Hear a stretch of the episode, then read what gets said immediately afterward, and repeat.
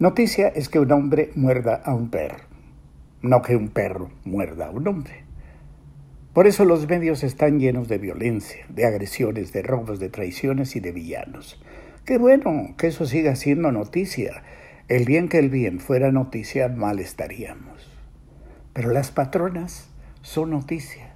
Las patronas, llamadas así por la comunidad veracruzana en la que viven, la patrona, guisan todos los días para llevarles comida a los migrantes que pasan sobre el techo de los vagones de la bestia el tren que muchos de ellos abordan al sur de México en su afán de llegar al sueño americano, tratando de escapar a las magníficas estadísticas de persecución que el gobierno mexicano entrega a Trump cada tres meses.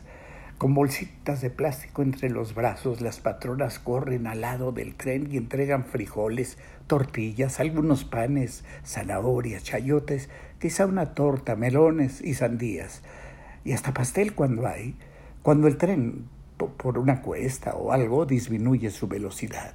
Ellas se estiran, corren para entregar las bolsitas y ellos también se estiran boca abajo para atraparlas como pueden. Luego se reparten.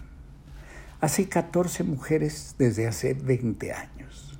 Bueno, pues a las patronas en Córdoba les robaron su camioneta, la que usaban para su trabajo una destartalada camioneta blanca Chevrolet 57, una carcacha así, pero tan útil, y no ha aparecido, que yo sepa.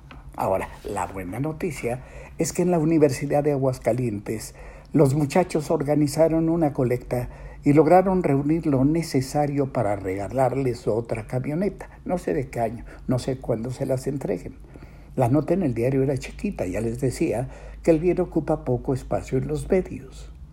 Pero otra buena noticia, otra, es que las patronas, el más antiguo grupo que se formó para ayudar a los migrantes a lo largo del camino, pero no el único, son candidatas por su humanismo a un premio Príncipe de Asturias.